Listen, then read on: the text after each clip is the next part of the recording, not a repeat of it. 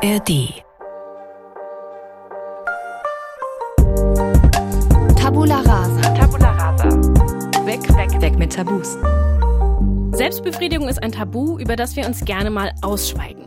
Oder wann habt ihr das letzte Mal darüber gesprochen? Hallo und herzlich willkommen zu einer neuen Folge Tabula Rasa Weg mit Tabus.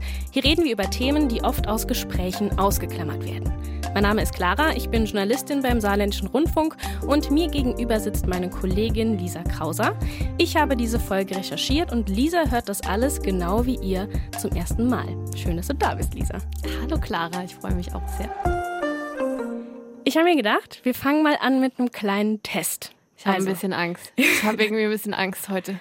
Das kann ich verstehen. Das ist nicht so schlimm, denke ich.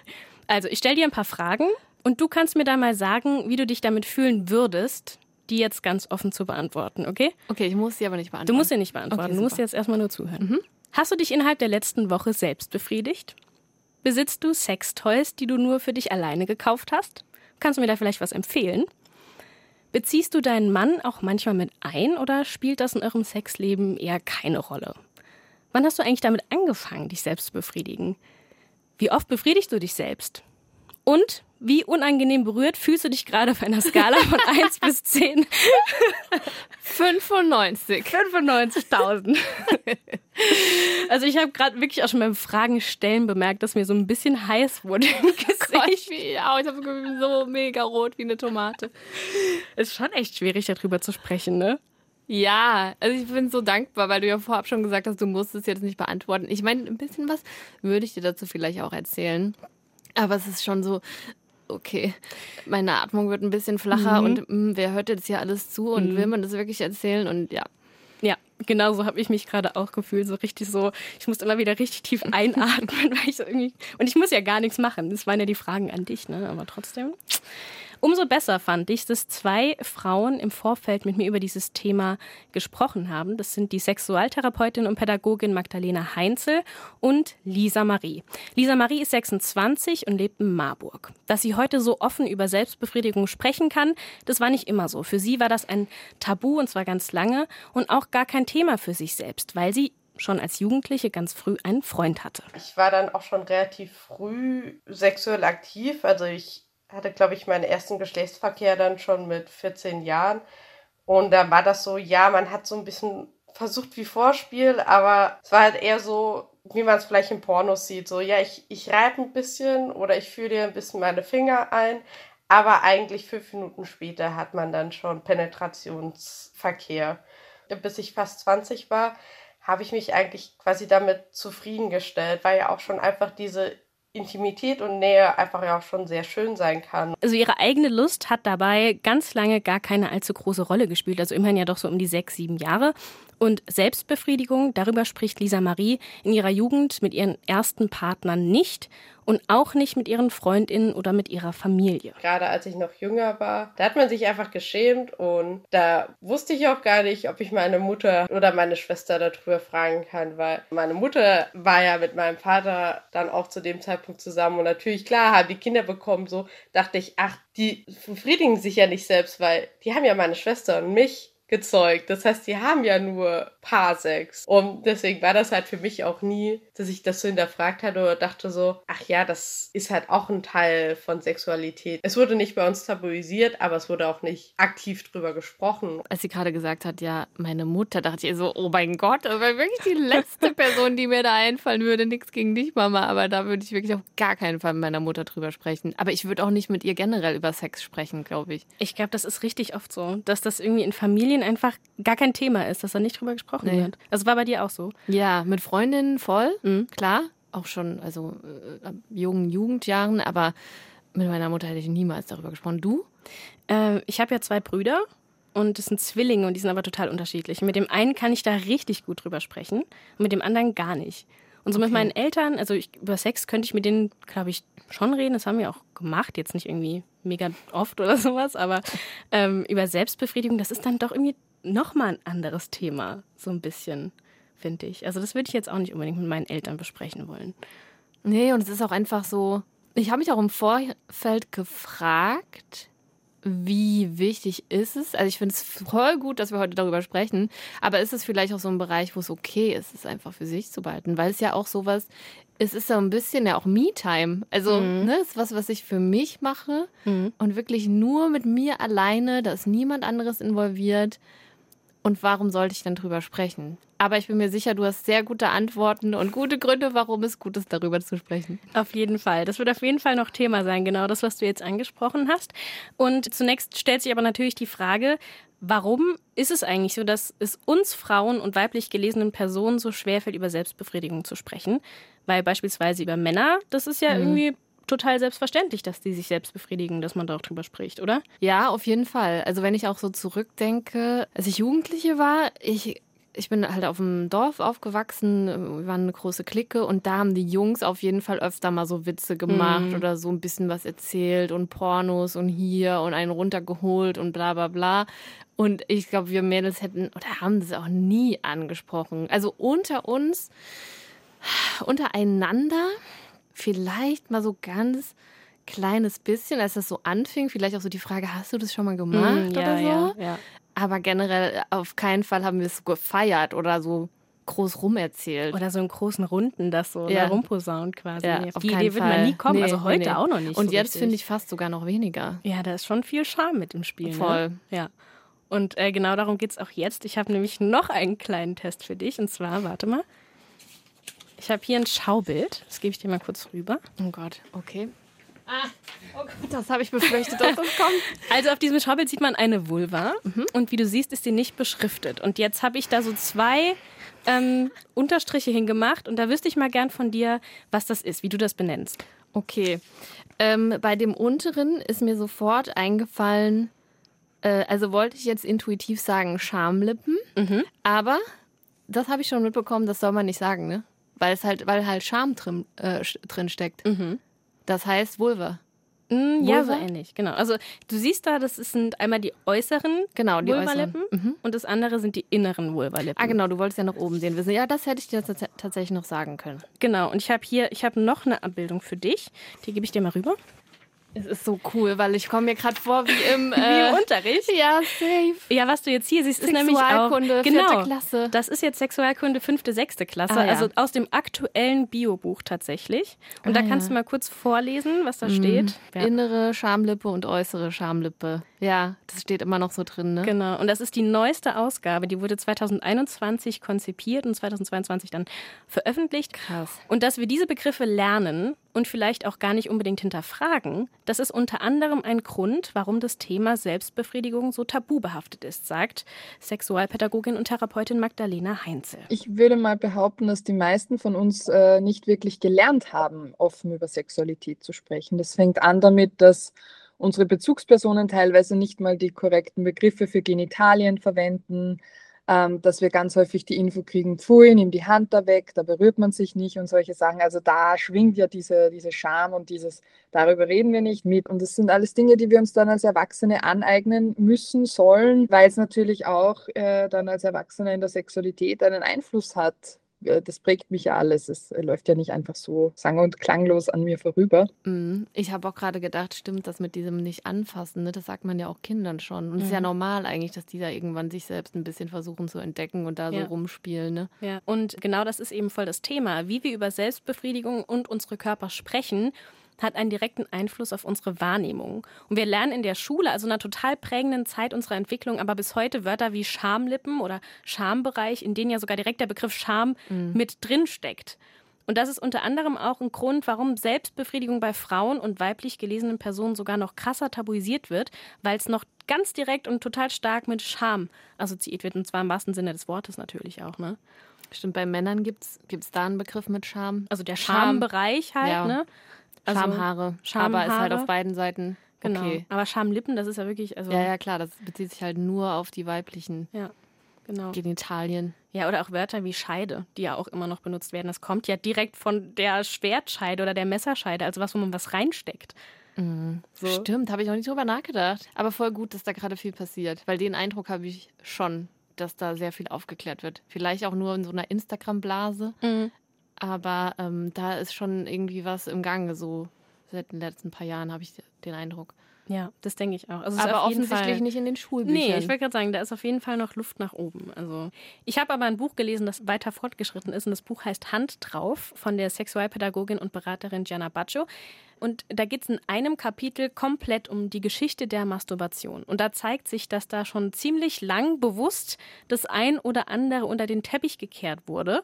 Die Klitoris wurde nämlich schon ab dem 16. Jahrhundert genauer untersucht und im 17. Jahrhundert von einem niederländischen Arzt namens Rainer de Graaf ziemlich genau anatomisch dargestellt. Aber da wurde dann auch ganz schnell ein Deckel drauf gemacht. Rate mal von wem? Von irgendeinem Mann. Von der Kirche. Ah, natürlich. Von, Von ganz vielen Männern. Männern. Richtig. Äh, Selbstbefriedigung gilt nämlich noch sehr lange als krankhaft und mhm. als Sünde. Stichwort Keuschheitsgürtel zum Beispiel. Und äh, angeblich sind Folgen der Selbstbefriedigung zum Beispiel Impotenz, Depression, Unfruchtbarkeit, Tuberkulose, Sehschwächen und mein Favorite Gehirnerweichung. ich sehe auch immer schlechter, wenn, nachdem ich mich selbst ja. befriedigt habe. Ja, total, du, ne? Ja, voll. Jetzt habe ich endlich eine Erklärung dafür, okay. Ja.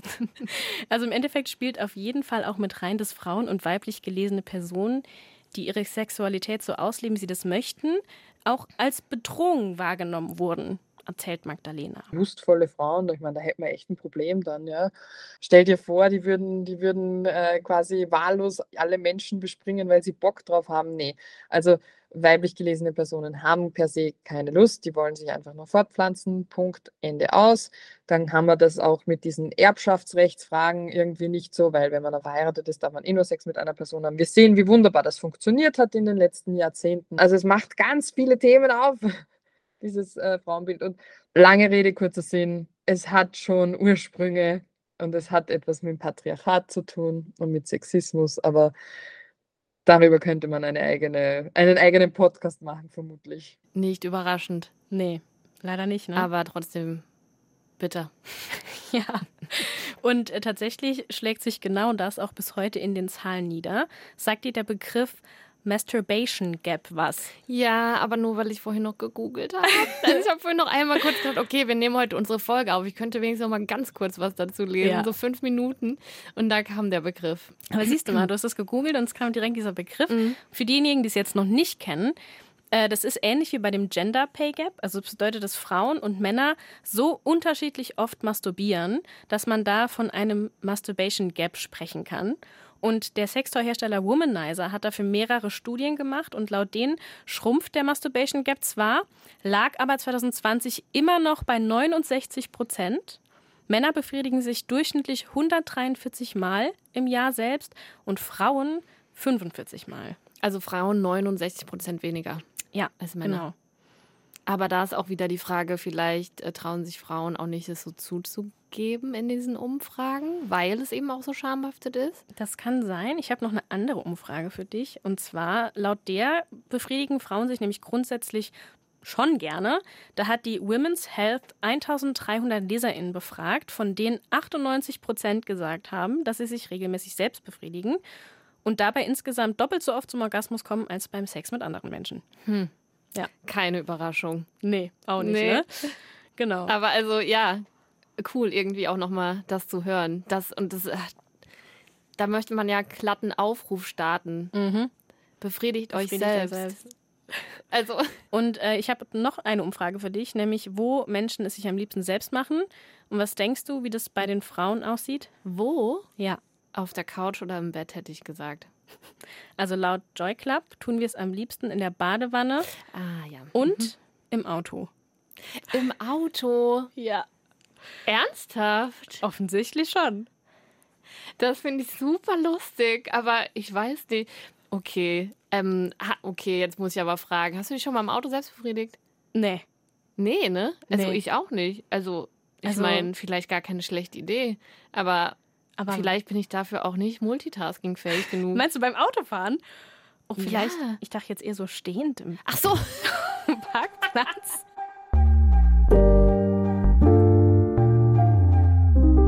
Bei Lisa war das ja so, dass sie zuerst Paarsex hatte, bevor sie sich dann selbst befriedigt hat. Und das war jetzt, sage ich mal, nicht schlecht, aber es gab auch deutlich Luft nach oben. Und Selbstbefriedigung hatte sie bis dahin noch gar nicht auf dem Schirm. Und eine ihrer ersten Berührungspunkte mit dem Thema war dann auch gar nicht so angenehm. Da war ich kurz vorm 18. Geburtstag vielleicht.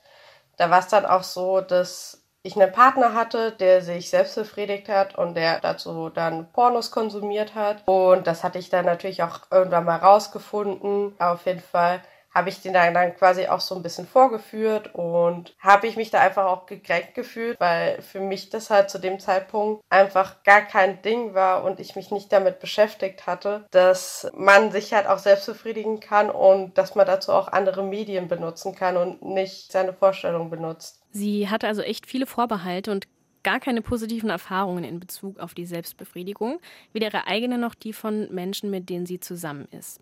Für Lisa kam dann der entscheidende Wendepunkt in Sachen Selbstbefriedigung, als sie mit Anfang 20 fürs Studium nach Marburg gezogen ist und dort Leute kennengelernt hat, die sich ganz offen mit ihrem Körper und diesem Thema befasst haben und darüber auch gesprochen haben. Ich habe eine Freundin, die hatte ich jetzt auch im Studium kennengelernt, die war halt schon immer auch so ein Person, fand ich, äh, relativ offen mit ihrer Sexualität. Von daher, ich hat mal einfach dann in einem ungezwungenen, offenen Rahmen, glaube ich, was auf einer Party, haben wir dann einfach so ein bisschen drüber gesprochen und dann habe ich so gemerkt, kamen immer mehr Leute so auch dazu und dann war das halt auch wirklich so ein Austausch und von daher finde ich halt einfach, umso mehr Austausch man da hat, umso schöner ist es, weil man sich dann halt auch wirklich austauschen kann vielleicht auch wieder was Neues lernt über sich und seinen Körper. Das ist ja vielleicht auch ein Grund, warum man es eben nicht nur mit sich selbst ausmachen ja, sollte. voll. Ne? Ich bin jetzt schon überzeugt.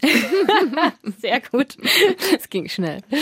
Ja, und ich glaube, es, es hat ja auch einfach einen Vorteil, sich auszutauschen, weil man auch voneinander lernen kann, oder? Absolut, total. Und das sich selbst zu kennen, auch positiv auf sexuelle Interaktionen mit anderen Menschen auswirken kann. Und warum das so ist, hat mir die Sexualtherapeutin Pädagogin Magdalena erklärt. Einerseits geht die Sexologie ja auch davon aus, Selbstberührung immer vor Fremdberührung, weil wir selber viel mehr lernen, wenn wir uns selbst berühren, weil wir einerseits quasi ähm, unsere eigene Hand spüren und andererseits natürlich auch die Haut, die berührt wird. Das heißt, wir haben für unser neuronales Netzwerk viel mehr Impulse, als wenn uns jemand anderes berührt. Ich sage ganz gern, wenn du zum ersten Mal ha, durch eine hohe Wiese durchgehst, dann ist es ein Trampelpfad, es ist beschwerlich, es ist mühsam. Man fragt sich, warum tue ich mir das an? Wenn du da immer wieder gehst, dann wird es irgendwann besser, weil da halt schon ein vorgegangener Weg ist. Vielleicht jetzt irgendwann ein Wanderweg und im besten Fall haben wir irgendwann eine dreispurige Autobahn zum Orgasmus. Wie schön. Ja, Cooles Bild. Habe ich auch gesagt. Bei dem Prozess der Selbstentdeckung, also quasi dem Weg vom Trampelpfad hin zur dreispurigen Autobahn, geht es ganz viel ums Ausprobieren. Damit man eben nicht nur merkt, das finde ich gut, das gefällt mir, sondern auch, ah, okay, das mag ich nicht. Und das war auch bei Lisa Marie so. Das habe ich ja dann auch erst wirklich rausgefunden, dass es mir halt nichts bringt, wenn ich mir einen Vibrator oder ein Dildo quasi in meine Vaginaöffnung stecke. Das stimuliert mich einfach nicht so viel, wie wenn ich mich halt klitoral vorsichtig stimuliere. Also jetzt auch nicht, weiß ich nicht, versuchen wie DJ die Platte quasi zu scratchen. Das bringt halt auch nicht. Das ist halt einfach so eine bewusste Berührung sein soll. Und es verändert sich halt auch innerhalb des Selbstbefriedigungsprozesses. Also, dass halt auch andere Areale dann einfach viel, viel empfindlicher werden. Also Lisa Marie hat sich dann richtig ausprobiert. Die hat richtig, die hat richtig die Zeit genutzt quasi, um also alles, alles auszutesten. Richtig gut.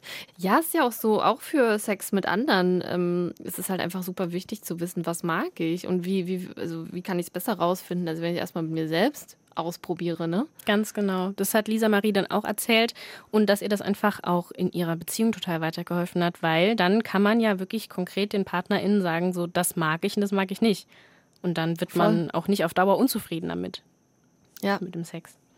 Absolut. Ich ähm, musste gerade noch mal aber kurz auch an so einen Punkt denken, weil, weil ich mich frage, ja, wie ist das bei gerade jüngeren Mädels, ähm, so im Jugendalter, oder ich weiß nicht, wann das anfängt, wahrscheinlich so mit 12, 13, irgend sowas, vielleicht auch früher. Ja, dass man, also ich weiß nicht, wie das bei dir war, aber ähm, ich frage mich auf jeden Fall auch, ob man da ähm, als Mädchen erstmal so super vorsichtig ist und sich auch so denkt, hm, das, auch was vorhin wir gehört haben, so zur Kirche, von wegen Sünde und so, so darf ich das? Mhm. Ist es okay?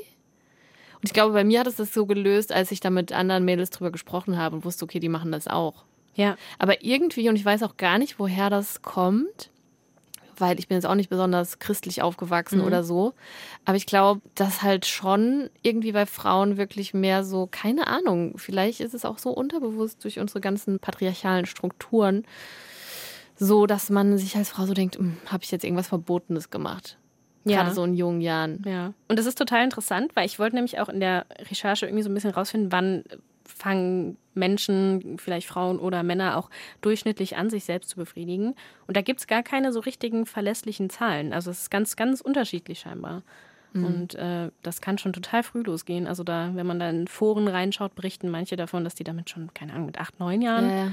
angefangen haben, sich auszuprobieren. Oder halt eben wie Lisa Marie, bei der war das dann ja, die war 20. Das ist Ja. dann irgendwie, da ist voll die krasse Diskrepanz auch einfach. Und ich glaube auch, weil da so ein bisschen oft drüber geschwiegen wird. Und da diese Scham doch so krass noch mit drin hängt. Ja.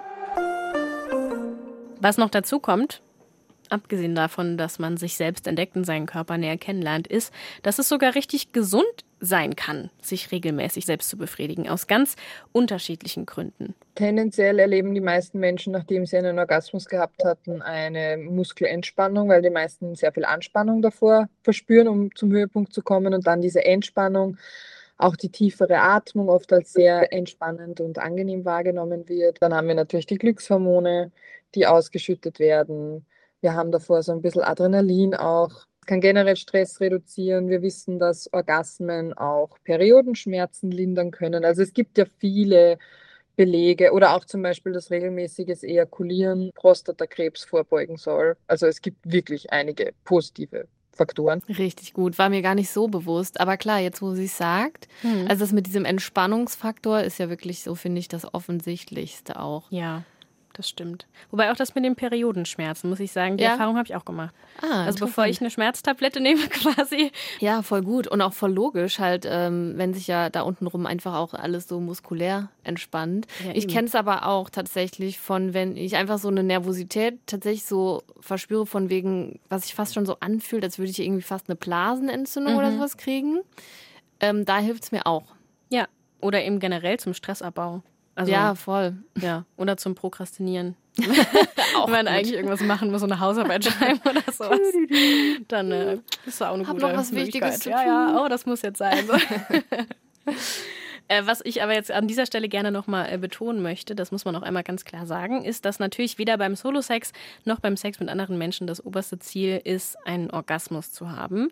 Wenn man das aber gerne erleben möchte, nicht nur alleine, sondern auch mit anderen, dann ist Ausprobieren und Kommunizieren auf jeden Fall ganz wichtig. Aber nicht nur die Kommunikation mit den Menschen, mit denen wir schlafen und intim sind, ist wichtig, sondern auch die mit FreundInnen, mit denen wir eben keine sexuellen Interaktionen teilen.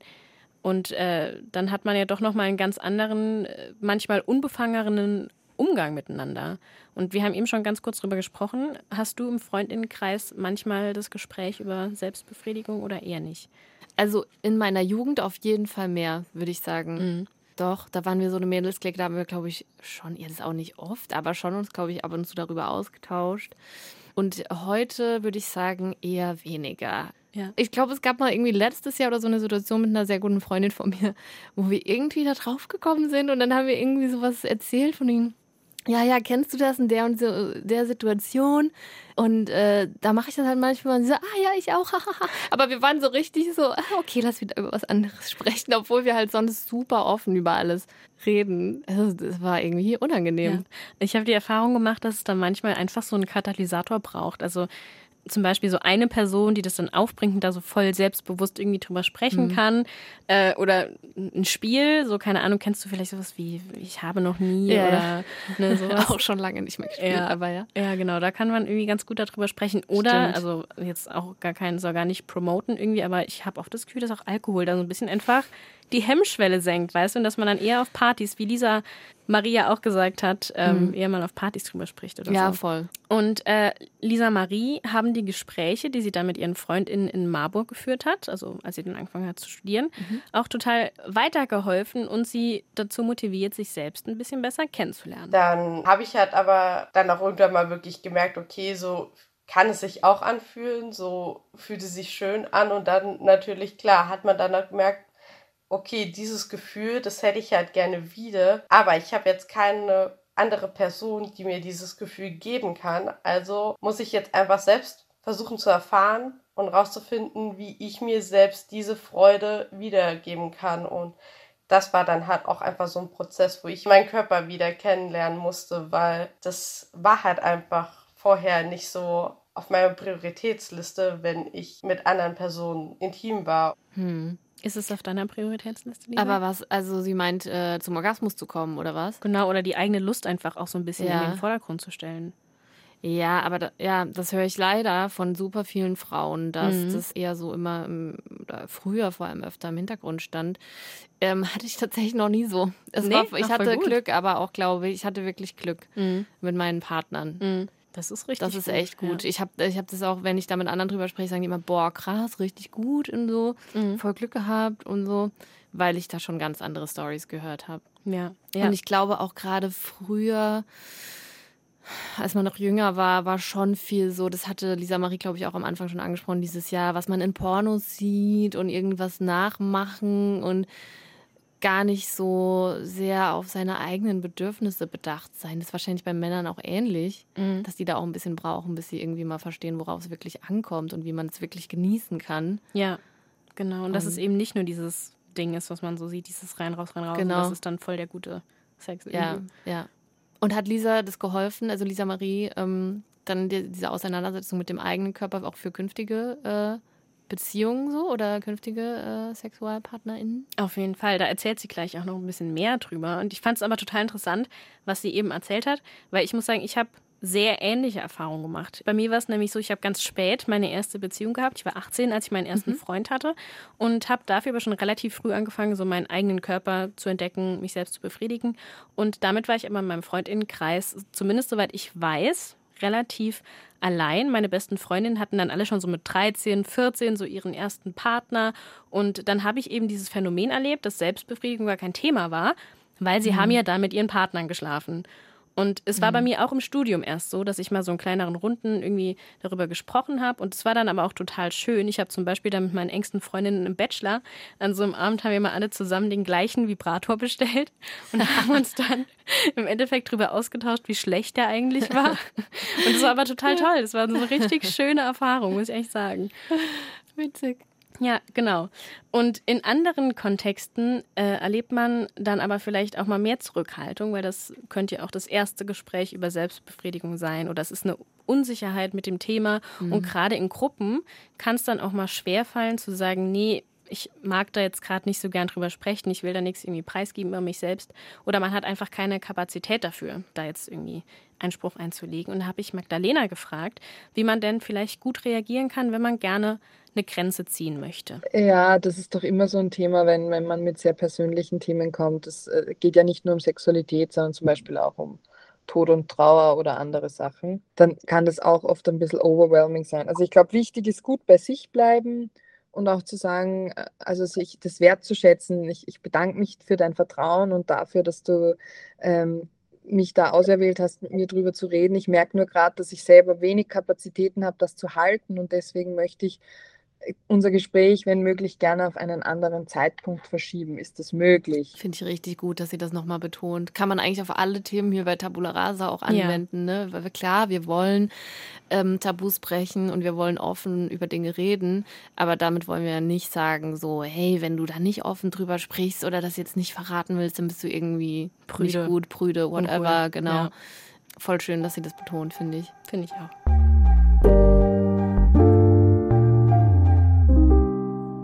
Durch diese Tabuisierung des Themas Selbstbefriedigung, besonders bei Frauen und weiblich gelesenen Personen, gibt es auch ganz viele Mythen und Geschichten, die sich um dieses Thema ranken. Und ich habe dir mal ein paar mitgebracht, die laut Internet tatsächlich heute immer noch kursieren. Lisa, du kannst ja mal raten, was davon wahr ist. Okay. Okay, also erstens, Selbstbefriedigung macht unfruchtbar. Ja, safe nicht. Gut. Ich äh, sag nachher was dazu. Zweitens, Selbstbefriedigung macht süchtig. Würde ich sagen, naja, es gibt ja auch Sexsucht. Könnte ich mir vorstellen, dass da auch eine Art Sucht geben kann. Drittens, in Beziehungen befriedigt man sich nicht selbst. Ja, Bullshit. Viertens, wer sich nicht selbst befriedigt, ist prüde. Ja, auch Quatsch. Fünftens, man kann zu viel masturbieren. Ha, das finde ich sehr interessant. Man kann zu viel. Was kann, was, was könnte im schlimmsten Fall passieren, frage ich mich. Deine dass man Hand in so einem Never oder in so einem Never-Ending Orgasmus gefangen ist, weil es einfach so gut ist. Das fände ich aber irgendwie auch nicht so schön, glaube ich. nee. ähm, weiß nicht, weiß ich nicht. Okay. Sechstens, wer sich zu oft selbst befriedigt, hat keine Lust mehr auf echten Sex. Ähm, nee, glaube ich nicht. Glaube ich nicht. Es sind zwei Paar Schuhe. Und die letzte Frage, wer einen Vibrator benutzt, stumpft ab. Hm, Nee, glaube ich auch nicht. Okay. Das waren jetzt die Spannend. Ähm, das waren gespannt. jetzt die Mythen, die da so unterwegs sind. Und davon stimmt tatsächlich gar nichts. Also die sind alle debunked, die sind alle falsch. Okay. Aber ich fand den Aspekt zum Beispiel mit dieser, dass du gesagt hast, es gibt ja auch Sexsucht, Sucht, ne? ne? Finde ich auch interessant, aber da kommen wir gleich noch kurz dazu. Aber ich fand besonders die letzten Fragen, also ob man abstumpft oder weniger Lust hat, die fand ich total interessant. Und da habe ich nochmal separat mit Magdalena drüber gesprochen. Also man gewöhnt sich halt einfach an Berührungen, die man dann, äh, die der Körper dann halt versteht und da, darauf halt sehr schnell konditioniert ist. Was jetzt nicht bedeutet, dass man zu viel mit Vibratoren masturbiert und dann nichts mehr spürt. Das ist Bullshit. Aber natürlich gewöhnt man sich an diese Form der Berührung. Dasselbe ist aber auch, wenn ich mit den Fingern immer gleich dieselbe Berührung mache, dann gewöhne ich mich auch an diese Form der Stimulation. Und grundsätzlich äh, kann man nicht zu viel masturbieren. Zu viel wäre, wenn ich schon Schmerzen an den Genitalien habe. Alles andere ist phasenweise masturbieren Leute mehrmals am Tag, dann wieder mal eine Woche nicht. Das ist ganz unterschiedlich. Also man muss sich da auch keine Sorgen machen. Und äh, zu dieser anderen Frage, die wir jetzt gerade schon so ein bisschen hatten, wo natürlich eine gewisse Suchtgefahr besteht, das ist bei der Pornografie, die ja bei Selbstbefriedigung eigentlich äh, Ja. schon auch öfter eine Rolle spielt. Und ich habe ja eben schon mal kurz die Gianna Baccio erwähnt. Und äh, die hat zwei Bücher zum Thema Sex und Selbstbefriedigung geschrieben, die ich im Vorfeld gelesen habe. Und in ihrem Buch Love Your Sex spricht sie unter anderem genau darüber. In Pornos sieht man sogenannte supernormale Stimuli, also Schlüsselreize, die intensiver wirken als natürlich vorkommende Reize. Und durch häufigen Pornokonsum verschiebt sich dann diese Schwelle von dem, was als erregend erkannt wird, nach oben. Der Körper braucht also in der Konsequenz diese supernormalen Reize, um erregt zu werden. Und wenn man dann vermutet, dass man zu häufig Pornos schaut oder sich das irgendwie auf das Sexleben auswirkt, dann schlägt sie vor, Pornos erstmal ganz wegzulassen, damit das Gehirn sich quasi nochmal neu konfigurieren kann. Und bei einer richtigen Pornosucht, die ja auch, also die gibt's ja auch wirklich, gibt's dann natürlich immer die Möglichkeit, sich irgendwie professionell beraten zu lassen. Und das ist auch gar nicht so, für man sich schämen muss, finde ich. Nee, auf keinen Fall. Hier muss man sich für gar nichts schämen. Nein. Aber witzig, ne? Dass äh, du sagst, ja, alles war falsch. Und man denkt doch so drüber nach, hm, Hm, könnte, könnte das vielleicht. Hm, okay. Ja, gerade auch das mit dem Abstumpfen habe ich dann auch so gedacht, stimmt das vielleicht? Ja. Schrecklich. So offen wir vielleicht alleine und unter FreundInnen mit dem Thema umgehen, in der Partnerschaft stößt diese Offenheit Oh, da hin und wieder mal an ihre. Grenzen. Genau, da haben wir eben schon kurz angesprochen. Und Magdalena, die berät sowohl Einzelpersonen als auch Paare und bei denen hat sie ein Muster festgestellt, das sich recht häufig wiederholt. Ich finde es auch sehr traurig, aber das ist halt die, die Annahme, sobald ich in einer Beziehung bin, dann ist quasi mein Gegenüber für meine sexuelle Befriedigung zuständig, immer. Und diese Annahme kann schnell toxisch und schwierig werden, einfach aus dem Grund, weil ich nehme da ganz gern das Beispiel von Essen. Ja? Es ist völlig selbstverständlich, dass wir nicht immer alle zur selben Zeit Hunger haben und dann schon gar nicht immer auf dasselbe essen. Ja? Wenn ich jetzt quasi Pizza will und du, äh, weiß ich nicht, gerade Bock auf Griechisch hast oder so, dann werde ich dich nicht zwingen, die Pizza zu essen oder so. Ne? Und so ist es bei Sexualität auch. Und beim Essen, da ist es quasi nicht so schwierig für uns, aber bei Sexualität schon. Die Ja. Queen der Metaphern. Die Queen der Metaphern. nee, ich fand es total anschaulich und ich finde sie ja recht. Also ich habe das auch in meiner letzten Partnerschaft gemerkt, dass es da auch immer mal wieder zu Differenzen kam, was einfach die, die Lust angeht und auch die Erregung. Und dass man da oft dann so ein bisschen äh, das so projiziert hat auch oft und sich die Frage gestellt hat, bedeutet das jetzt, dass wir keinen guten Sex haben, weil ich jetzt keine Lust drauf habe oder sowas? Und aber eigentlich, dass sich das von Mensch zu Mensch auch total unterscheiden kann. Ja, vielleicht, keine Ahnung, bei, bei Menschen mit Uterus vielleicht auch je nach Zyklus oder sowas, ist ja eigentlich Absolut. total logisch.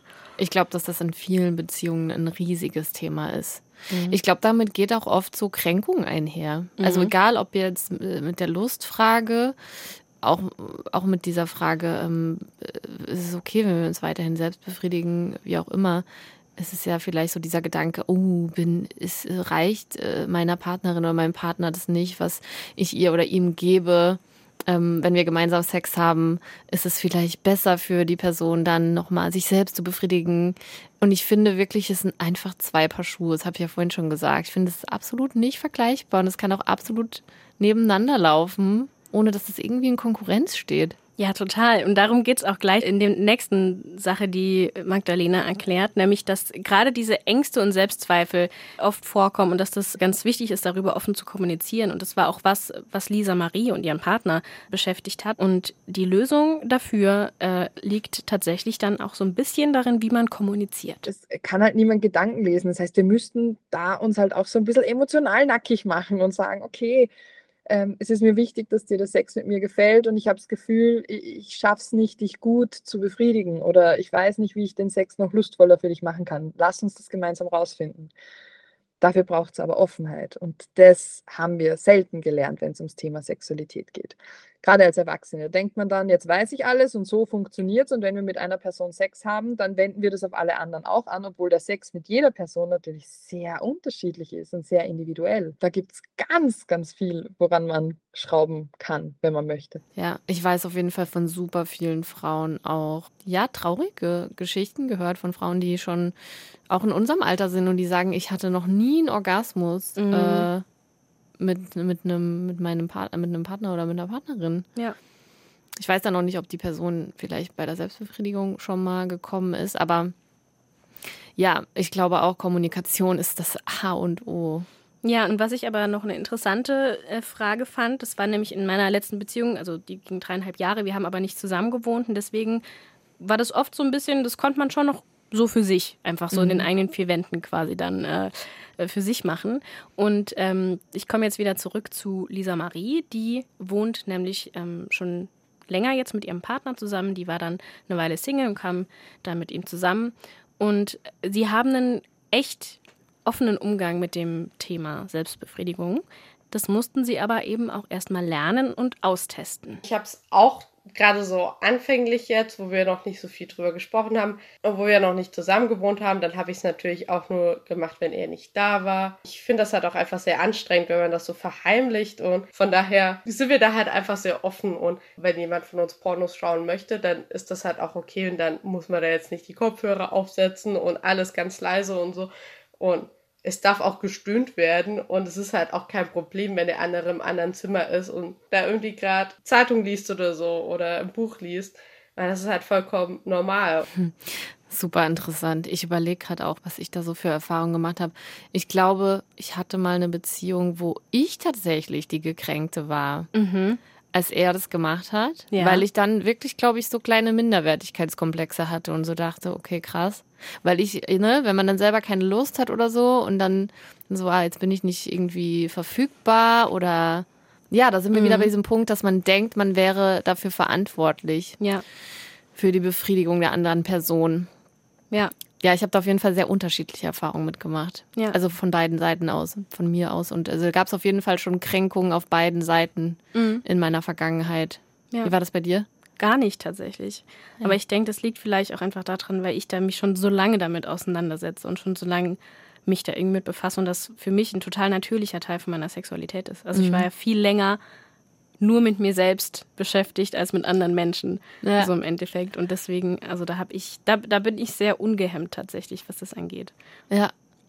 Ist ja auch immer die Frage, in welchem Kontext passiert es dann? Mhm. Also passiert es dann, während die andere Person dabei ist? Mhm. Oder passiert es? Mhm. Ich fand es auch super spannend, dass die gerade gesagt hat, am Anfang hat sie das dann gemacht, wenn er nicht da war. Und jetzt ist es mhm. halt völlig fein, wenn er zu Hause ist. Was ja gut ist. Total. Also das war eben auch das, was ich gedacht habe, wenn man dann zusammen wohnt dann, also außer man wartet irgendwie, dass die andere Person weg ist, aber irgendwie auch so, warum eigentlich? Und dann hat ne? es ja schon wieder was so von Verheimlichen, ja, eben. ne? Und als ja. dürfte man das nicht. Ja, und da hat Lisa Marie auch gesagt, das ist hier einfach zu viel Druck. Und ich finde es richtig cool, wie die beiden damit umgehen. Und äh, ich finde, es klingt auch alles insgesamt so, als hätten die da echt einen guten Umgang damit gefunden. Voll. Ja. Total gut. Vorbildlich. Vorbildlich. Da können wir uns alle eine Scheibe abschneiden von Lisa Marie. Äh, aber wer sich nicht selbst befriedigt oder keine Lust empfindet, das ist jetzt auch nicht so, dass man dann prüde ist, sondern es ist vollkommen okay. Und es kann ja auch schon mal ganz unterschiedliche Gründe haben. Lisa Marie hat das zum Beispiel auch schon erlebt und ihr war es wichtig, dass ihr Partner sich deswegen nicht irgendwie schlecht fühlt. Vorletztes Jahr habe ich die Pille abgesetzt und dadurch habe ich immer noch Probleme mit der Hormonschwankung und dann ist es halt manchmal so, dass ich einfach eine Zeit lang gar nicht Lust habe auf Sex, weil einfach meine Libido nicht vorhanden ist und dass das halt ihn halt einfach sehr auch unter Druck setzt, weil er natürlich trotzdem einen Sex-Drive hat und von daher ist es ganz gut, das einfach zu kommunizieren und zu sagen, hey, ich brauche das nicht, aber ich merke vielleicht auch, dass du das gerade brauchst und es ist für mich vollkommen okay. Wenn du dir die 10 Minuten, 20 Minuten, keine Ahnung, 5 Minuten oder auch nur 3 Minuten für dich selbst nimmst, dir einfach diesen Spaß gönnst, diese Spannung abbauen kannst. Richtig schön. Ich frage mich, in wie vielen Beziehungen das so mm. gut läuft. Ja, und das habe ich dann auch, habe ich so drüber nachgedacht. Also ich weiß es wirklich nicht. Einfach auch, weil man das so Aber redest du fragt. da, genau, und das ist auch wieder die Frage, ne? Ja. Wenn man noch nicht mal von seinen eigenen, also mit Freundinnen oder so, über die eigene Erfahrung der Selbstbefriedigung spricht, spricht man dann darüber, wie man das in der eigenen Beziehung handhabt? Mhm. Das ist quasi schon so das nächste Level eigentlich, ne? Ja.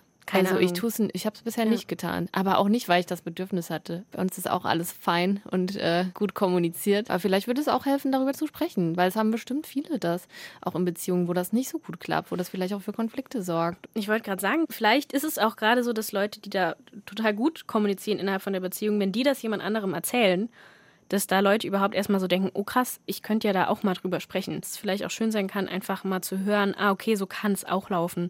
Und vielleicht hätte ich auch gerne, dass es so läuft. Und da kommt man aber irgendwie erst so ein bisschen drauf, wenn man das überhaupt mal erfährt. Weil man geht ja vielleicht auch erstmal davon aus, das wird schon so normal sein, was ich hier gerade, also Stimmt. normal Ja, ja. sein, was ich hier erlebe, ne? Ja. Und ich könnte mir auch wirklich vorstellen, dass es bei vielen einfach unausgesprochen ist. Ja, doch, das denke ich auch. Dass irgendwas dann irgendwie, dass man es irgendwie handhabt und entweder es Verletzungen gibt, die dann vielleicht nicht angesprochen werden, oder es man so eben, wie, wie Lisa Marie es am Anfang gemacht hat, eben dann, wenn die Person nicht zu Hause ist oder ja, ach, Kommunikation ist halt immer wirklich Beste. Also wir können auf jeden Fall schon mal festhalten, dass die physischen Folgen von Selbstbefriedigung positiv sein können und dass es uns hormonbedingt sogar glücklich machen kann. Worauf es sich außerdem auswirkt, ist unser Selbstbild. Und kannst du da vielleicht so ein bisschen was aus deiner eigenen Erfahrung berichten, Lisa? Oder kannst du dir Naja, denken, was ich glaube, es sein es tut könnte? immer gut, ähm, sich einfach selbst zu entdecken. Mhm. Egal auf welche Art und Weise. Und vielleicht ist es auch, hat es auch was von Selbstwirksamkeit, ähm, zu wissen, so ich kann mich selbst befriedigen und ähm, ich weiß, welche Knöpfe in Anführungszeichen ich drücken muss, damit äh, ich irgendwie so ein schönes Erlebnis habe. Mhm. Sowas vielleicht? Ja, doch, auf jeden Fall. Ähm, es hängt auch damit zusammen, dass man sich ja in den Momenten einfach mal so ganz auf sich besinnt, sowohl körperlich als auch geistig, und sich viel bewusster anfasst, als man das normalerweise im Alltag macht und vielleicht auch einfach an anderen Körperstellen. Und Magdalena hat mir erklärt, warum Selbstbefriedigung äh, so wahnsinnig förderlich für das Selbstbild im Allgemeinen sein kann. Wenn ich Erfahrungen mit meinem Körper mache, wenn ich Körperwahrnehmung schule, dann spüre ich, wie sich mein Körper anfühlen kann, welche Gefühle, welche Berührungen, was sich für mich gut anfühlt. Und wenn ich diese Erfahrung gemacht habe, dann ist es auch meistens gar nicht mehr so wichtig, wie mein Körper im Außen wahrgenommen wird oder aussieht, weil ich weiß, der fühlt sich richtig großartig an. Und dieses im Körper verankert sein gibt ganz, ganz vielen Menschen sehr viel Sicherheit und auch sehr viel positiveren Bezug zu sich selbst. Und da kann natürlich auch sich selber berühren in der Selbstbefriedigung oder bei der Masturbation ein hilfreiches Tool sein. Mhm. Schön. Ja, und ich finde das immer so großartig, so Menschen zu begegnen, die das so ausstrahlen, dieses in sich selbst Mhm. verankert sein, die da so eine Selbstsicherheit ausstrahlen. Und da denke ich mir so, ach Mensch, wenn man das durch Selbstbefriedigung erreichen kann, muss ich gleich mal nach Hause. Oder ach Auto. Mensch, die Person befriedigt sich auf jeden Fall oft selbst. Ganz klarer kausaler Ja. Zusammenhang. Den werde ich ab jetzt immer haben, den Gedanken. Ja, Genau. total. Ja, und in diesem anderen Buch von äh, Jenna Baccio, das ich gelesen habe, Hand drauf, Da geht es auch ausschließlich um Lust und Selbstbefriedigung von Menschen mit Vulva. Und äh, besonders wenn man Schwierigkeiten damit hat, bei sich selbst anzukommen, also dieses Gefühl von, okay, ich nehme jetzt Zeit so für mich selbst, dann kann ich dieses Buch wirklich sehr empfehlen.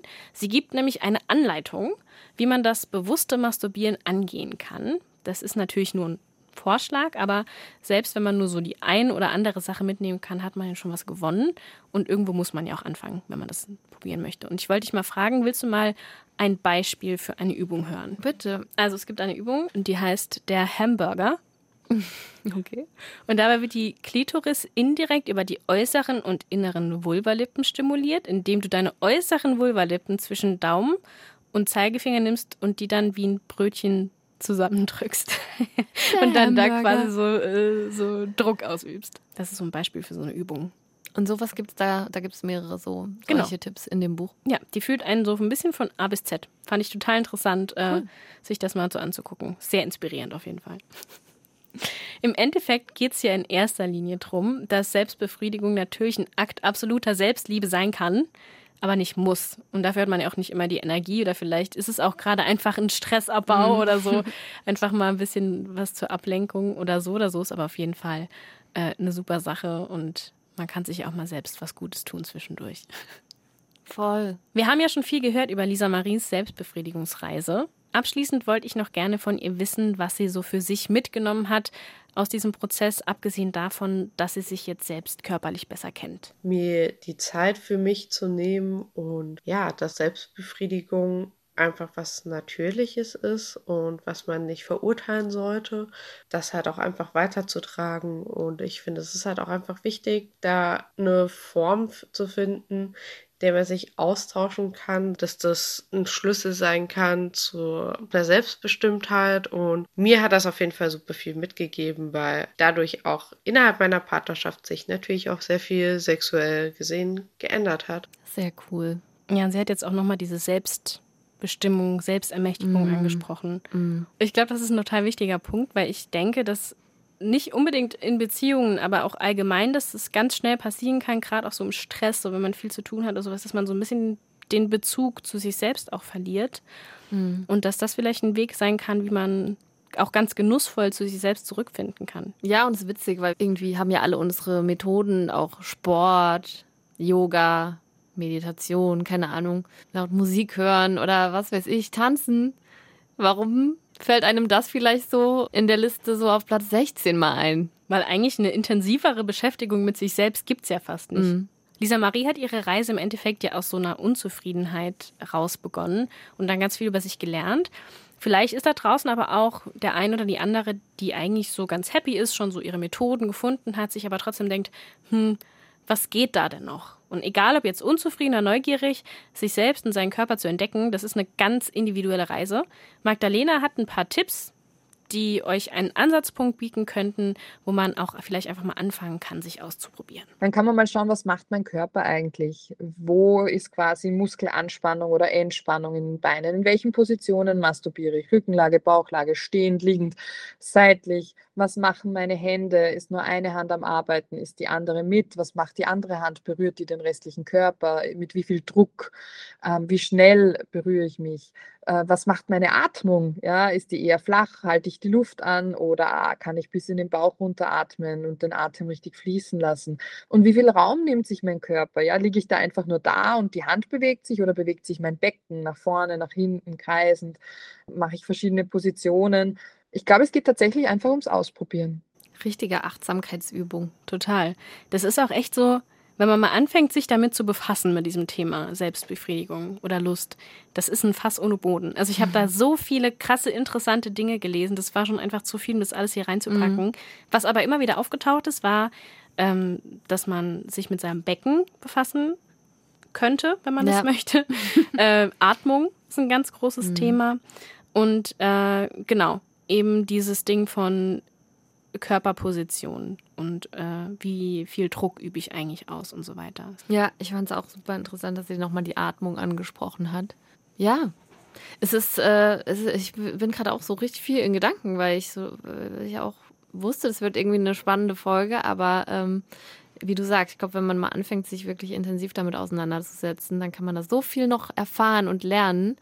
Was man halt nur mal im hier Bio-Unterricht Ja. in der Schule nicht lernt. Richtig. Und was hast du denn von heute so mitgenommen? Ich stelle mir gerade vor, wie jetzt alle nach dieser Folge sich erstmal bisschen Zeit für sich nehmen. Ja, ein bisschen Quality Time. Also ich fand es voll spannend. Du meintest ja auch, ja, dass es schwer war, so zu ähm, dich so einzugrenzen, weil es so viel Infos dazu gab. Ich fand es super cool, was du hier alles so mitgebracht hast. Gerade nochmal diese Achtsamkeitsgeschichte finde ich super, super interessant, dass man wirklich nochmal, ich hatte es zwar am Anfang schon gesagt, es ist ja auch irgendwie Me-Time, aber dass man sich ja wirklich nochmal bewusst ähm, diese Zeit für sich nimmt und auch sich ein bisschen versucht selber zu entdecken. Was, was äh, ich auch wirklich mitnehme, ist, dass es total okay ist, da einfach mal drüber zu sprechen, dass man da auch selbst Katalysator sein darf. Und das war auch die Erfahrung, die ich gemacht habe. So während der Recherche habe ich immer mal wieder, wenn mich Leute gefragt haben, ja, woran arbeitest du gerade? Ich, ja, ich recherchiere gerade zu Selbstbefriedigung. und ich habe echt die Erfahrung gemacht, dass da ganz viele Leute richtig viel Redebedarf haben. Und dass es total bereichernd ist, diese Gespräche zu führen, dass man da echt viel mitnehmen kann draus. Und wie war das jetzt so für dich, da so drüber zu sprechen? Ich habe ja auch so mit so ein paar Fragen dir auch ein bisschen auf den Zahn gefühlt. Ja, zum Glück musst, also du hast ja jetzt nicht gesagt, na, ein paar Mal hast du gesagt, wie ist das bei dir, Lisa? Ich glaube, ich bin noch mal auf jeden Fall animiert mit äh, Freundinnen und also generell mehr darüber zu sprechen. Vom Mikro ist es schon eine Herausforderung, finde ich. Finde ich auch. Bin ich voll Wie war es für dich? Doch, total. Ich habe mir auch vorher, also habe mich gefragt, was gebe ich denn da jetzt über mich preis? Mhm. Was möchte ich da irgendwie auch erzählen? Und dann habe ich aber irgendwie auch so ein bisschen das als Herausforderung an mich selbst betrachtet, weil genau das ist ja eigentlich der Sinn von, von solchen Gesprächen und von solchen Podcasts. Das dass ist ja auch genau so ein das, was wir mit Tabula Rasa wollen. ja, und wenn man dann immer wieder so sagt, nee, ich erzähle jetzt aber nicht so viel über mich selbst, dann Mhm. bestätigen wir eigentlich dieses Tabu. Aber ich will absolut sagen, das ist echt, es ist echt nicht so einfach. Also gerade dieser Gedanke, das könnte jetzt ja auch einfach so, keine Ahnung, könnte jetzt meine Nachbarin von mir hören. Und dann, also was ja jetzt nicht mehr schlimm wäre, oder so ArbeitskollegInnen oder sowas, das ist ja dann doch irgendwie noch Ja. ein bisschen ein anderes Naja. Gefühl. Und das war's auch schon wieder von Tabula Rasa.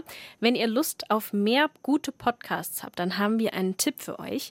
Liebt euch der Unser Ding Dating Podcast. Was passiert, wenn man sich zum ersten Mal trifft? Die beiden Hosts Marlene und Julia quatschen mit euch über eure lustigsten, traurigsten und peinlichsten Dating Stories. Von Müttern, die zum ersten Treffen mitkommen, bis hin zum überraschenden Date mit der Tochter vom eigenen Chef ist alles dabei. Und ganz egal, wie absurd manche Erlebnisse klingen, alle Geschichten sind echt. Liebt euch gibt's in der ARD Audiothek und überall, wo es gute Podcasts gibt. Lisa, danke, dass du heute da warst und mit mir über Selbstbefriedigung gesprochen hast. Ich danke dir sehr, Clara. Wirklich richtig gute Folge. Ich bin begeistert. Also ich hoffe, euch gefällt es auch. Ich hatte sehr viel Spaß. Ja, und wenn es euch auch gefallen hat, dann lasst doch ein bisschen Liebe da, abonniert unseren Podcast und lasst uns wissen, wie ihr die Folge fandet. Ihr könnt uns erreichen auf Instagram unter tabularasa-podcast-sr oder schickt uns eine Mail an tabularasa.sr.de. Wir freuen uns, wenn ihr auch nächstes Mal wieder reinhört und wünschen euch bis dahin ganz viel Selbstliebe. viel Spaß. Tschüss! Tabula Rasa. Rasa. Weg, weg, weg mit Tabus. Eine Produktion des Saarländischen Rundfunks.